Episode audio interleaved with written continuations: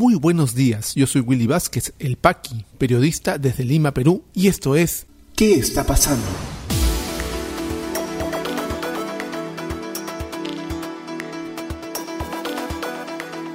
Estas son las noticias de hoy, jueves 30 de septiembre de 2021. Presidente del Consejo de Ministros Guido Bellido presentará cuestión de confianza de ser necesario en interpelación a ministro Iber Maraví. Bancada de Perú Libre pide la renuncia del canciller Óscar Maurtua por posición ante Venezuela. Congreso aprobó reglamento de la comisión especial que elegirá a nuevos magistrados del Tribunal Constitucional.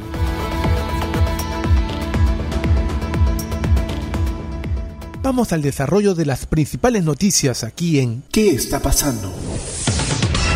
Ya uno no sabe qué esperar del Ejecutivo.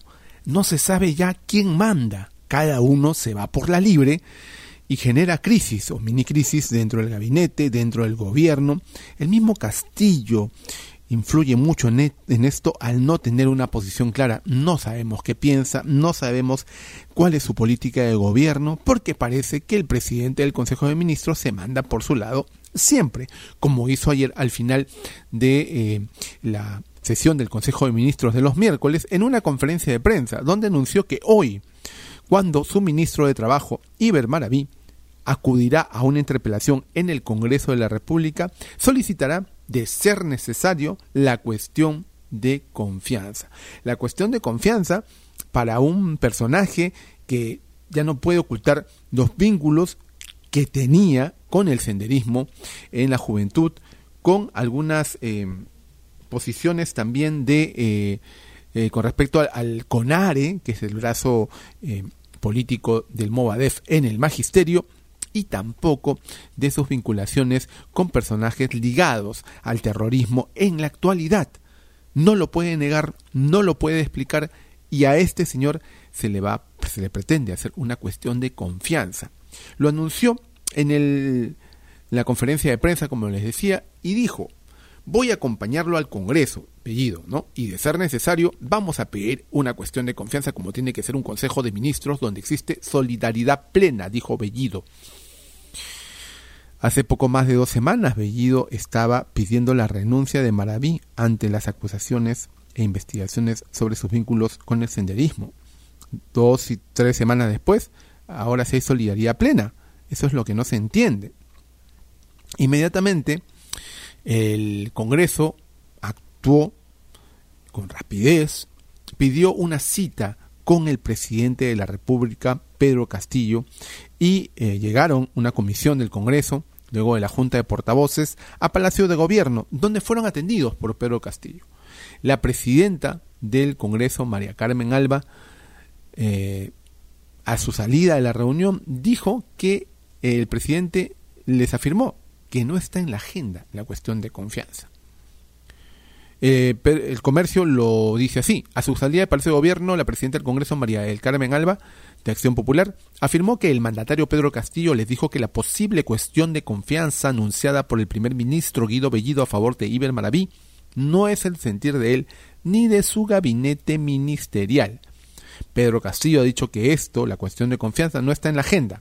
Le hemos dado nuestra posición y nos ha dicho que ya conversará con su premier y el gabinete, sentenció en los exteriores de Palacio de gobierno. Además dijo que hemos tenido una conversación muy cordial y el presidente nos ha manifestado que no es el sentir de él en general ni de su gabinete. Si estamos aquí es porque tenemos que defender nuestro fuero parlamentario, la institucionalidad del Congreso, como lo dije cuando asumí el cargo de presidente del Congreso el 26 de julio. Expresó. Pues bien, eso fue lo que dijo la presidenta del Congreso a su salida de la reunión con Castillo. Pese a esto, en la madrugada, el periodista Wilber Wakasi de eh, diario La República afirmó que desde fuentes confiables dentro del Ejecutivo le informaron que el anuncio formulado hoy por Guido Bellido sobre la eventual cuestión de confianza en defensa de Ibre Maraví responde a un pedido del presidente Castillo. Y el mismo presidente Castillo le dijo a Mari Carmen Alba y a la comisión del Congreso que no estaba en la agenda. ¿A quién creemos?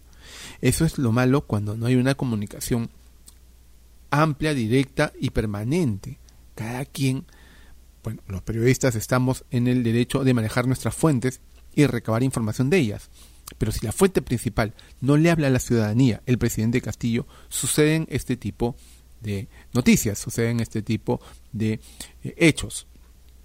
Vamos a ver qué pasa hoy. Hoy acude Iber Malaví para responder un pliego interpelatorio. El ánimo dentro del Congreso de la República es la censura. Es decir, una vez que él presente el pliego interpelatorio, habrá un debate. Durante el debate se puede presentar una moción de censura que puede ser votada hoy mismo. El gobierno no necesita enemigos en la oposición porque los tiene dentro de su propio partido. la bancada de Perú Libre ha presentado un comunicado exigiendo la renuncia del canciller Oscar Mahuertua por su posición nada fuerte, dicen ellos, ante la Comisión de Relaciones Exteriores cuando explicó la reunión que tuvo el presidente Castillo con el presidente Nicolás Maduro, eh, Venezuela, durante sus reuniones en Estados Unidos, sobre todo en la ONU. ¿Qué pasó? A la interna se presentó a pedido de uno, de uno de los congresistas de Perú Libre un pedido, un pronunciamiento para eh, de alguna forma llamar la atención de que a ellos no les gustó, pues que, que traten al presidente Maduro tan poco cortésmente, ¿no? Sabemos que la ideología a Perú Libre le sobrepasa. Ante ello, se presentó en el chat de la bancada un pronunciamiento, un borrador de pronunciamiento para que ellos hagan sus ah, alcances, algunas correcciones, para poder enviarlo y hacerlo público. Y adivinen quién añadió que a ese pronunciamiento debería añadirse un pedido de renuncia. El que también es congresista, miembro de la bancada y el jefe del canciller, el presidente del Consejo de Ministros, Guido Bellido. Según el comercio, que ha hecho una crónica de lo que pasó, dice que Bellido fue determinante. Tiene que ir, creo, dos cosas. La renuncia inmediata del vicecanciller por contradecir al presidente y también de Maurtua. Debe renunciar en el día, camaradas. Eso dijo Guido Bellido, como aporte del pronunciamiento. Por supuesto que el líder de Perú Libre, Vladimir Cerrón, está también dentro de ese chat, aceptó todo lo que habían planteado sus congresistas y volvió a quien, eh, a la congresista que fue quien generó la idea, Silvana Robles. En diálogo con el comercio, Robles reconoció que Bellido está en el chat por ser congresista, pero negó que haya intervenido. Comentó también que el comunicado es una sugerencia y que la iniciativa partió de ella, de Alex Flores y Guillermo Bermejo, cuando no. Bueno, están cubriéndolo al señor Bellido, que recordemos es congresista y como congresista de la bancada debería estar en este chat sin problemas, ¿no? ¿Qué más ha dicho la congresista Robles? Que seamos partido de gobierno no significa que le vayamos a decir sí a todo lo que el Ejecutivo diga o haga es el partido que está en el gobierno, subrayó, aunque sostuvo que si Maurtua no renuncia como piden, no se tomará alguna acción porque el presidente Castillo es el que tiene la última palabra. Así están las cosas entre el Ejecutivo y su bancada en el Congreso.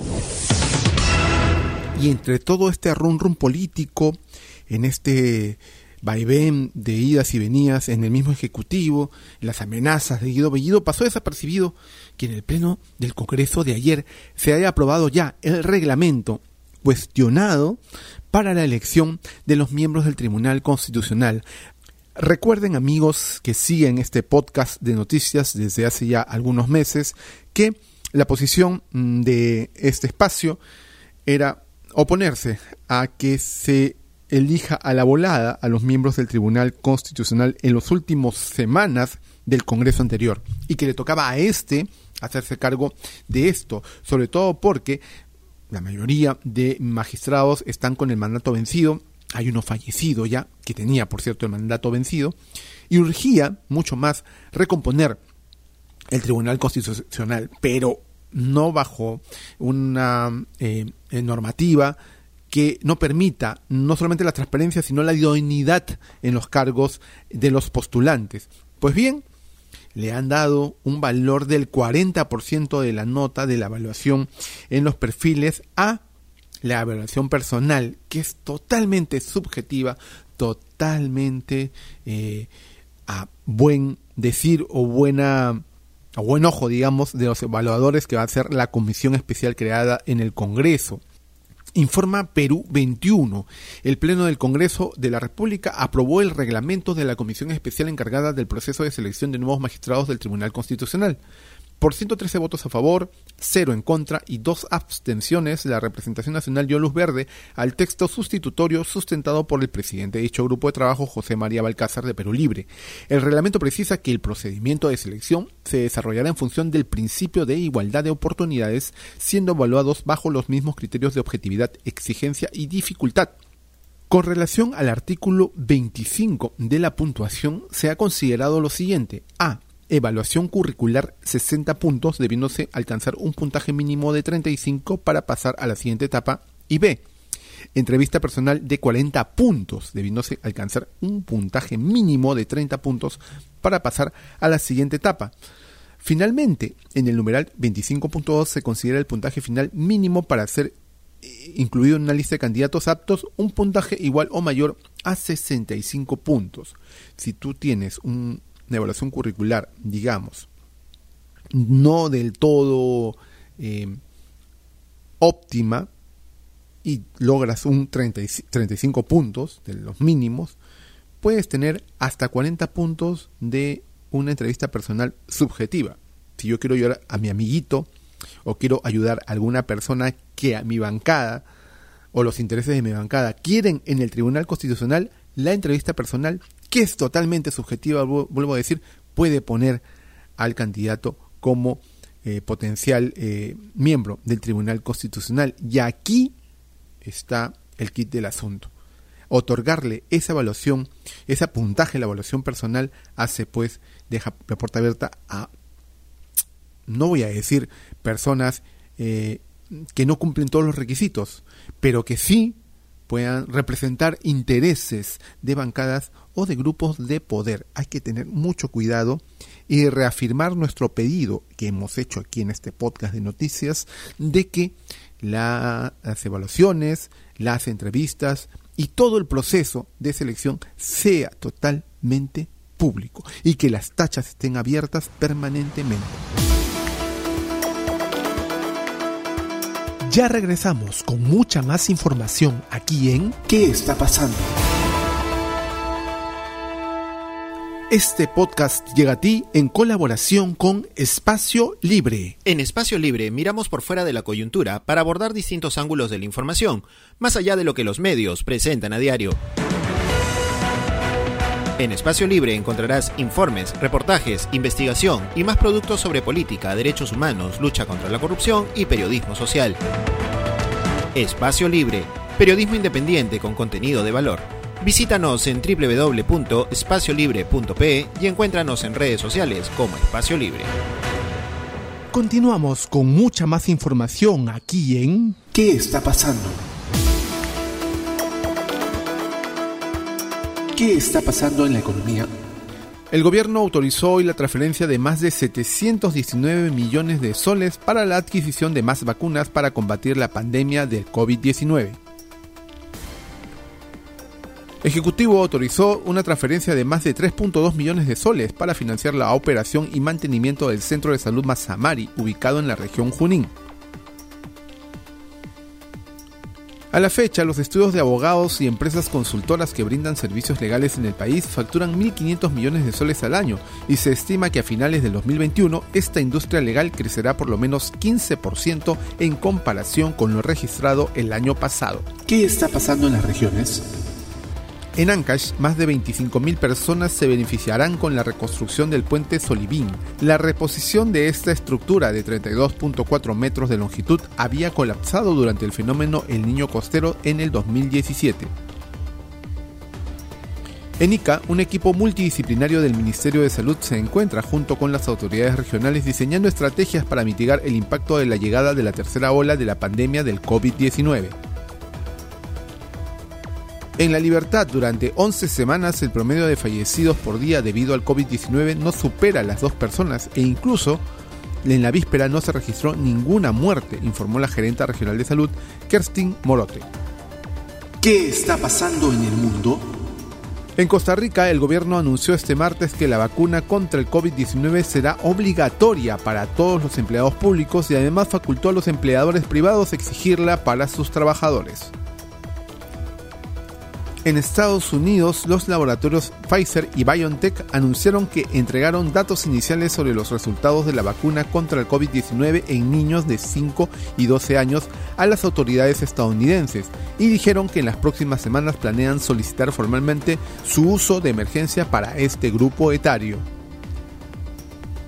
En la India se registró este martes algo más de 18.000 infecciones por coronavirus, bajando por primera vez en seis meses la cifra de los 20.000 casos, después de que el país asiático se convirtiese en el epicentro mundial de la pandemia en abril y mayo en una virulenta segunda ola. COVID-19 en el Perú. La situación actual de la enfermedad en el país, según los datos del Ministerio de Salud, es la siguiente. A la fecha, son un total de 2.175.305 casos confirmados con 580 casos las últimas 24 horas y 18 fallecidos. Se han dado de alta a 2.151.555 personas, continúan hospitalizadas 3.775. Lamentablemente han fallecido 199.367 peruanos y la campaña de vacunación sigue avanzando con un total de dosis aplicadas de 26.183.113, que hacen un total de inmunizados con ambas dosis de 10.531.867 y representa un avance del 38% de la población objetivo. Si te interesó este podcast de noticias, recomiéndanos con tus contactos porque estaremos enviando este audio todos los días para que puedas tener una aproximación noticiosa a lo que está pasando en el país. Suscríbete a nuestra lista de distribución en WhatsApp y compártelo. Puedes seguirme también en mis redes sociales de Facebook, Twitter y YouTube como Willy Vázquez El Paqui o visita podcast.elpaqui.com. Muchísimas gracias por llegar hasta aquí. Nos escuchamos en cualquier momento.